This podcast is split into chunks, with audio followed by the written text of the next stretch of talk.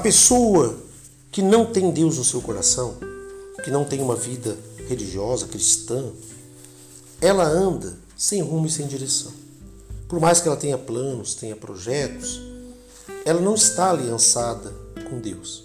E por isso não está andando na luz. É isso que a palavra diz. Em Efésios, capítulo 2, diz que foi Deus que nos deu vida, estando nós mortos em pecados e delitos.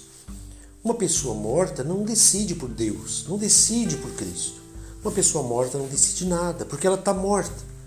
Mas Deus, como Ele é rico em misericórdia, com o seu grande amor com que nos amou, Ele nos chamou para que, uma vez que ouçamos a palavra de Deus, reconheçamos a voz do bom pastor e sigamos os seus passos.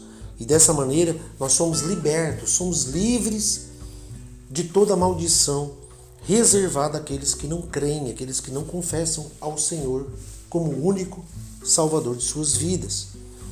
Interessante que o dom de Deus, a, a fé é um dom, é um presente de Deus para que possamos ter a fé que salva, que proporciona a plena, suficiente salvação conquistada pelo Senhor Jesus na cruz do Calvário e no qual pertence a cada um daqueles que o reconhece como Senhor soberano da sua vida. Dessa maneira, a pessoa vive a fé, vive com a certeza de que Deus está no controle da sua vida, vive com a certeza de que coisas melhores estão por vir e que a salvação plena nos garante a vida eterna com Deus. Por isso, é muito importante valorizar essa palavra, o chamado de Deus. Ele nos tirou das trevas e nos transportou para o reino do Filho do seu amor. Deus é fiel, Deus é amor, Deus é justo, Deus é soberano. E é esse Deus que veio te buscar, de buscar tirar dessa situação que você está vivendo para te dar condições de olhar além das circunstâncias. Porque você vê com seus olhos carnais, você vê os problemas, as adversidades e muitas das vezes não consegue enxergar a solução.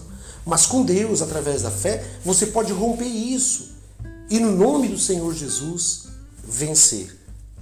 Na realidade, o Senhor Jesus disse: Eu vim para que tenham vida e vida em abundância. Que essa vida abundante se manifeste em sua vida hoje e sempre. Amém.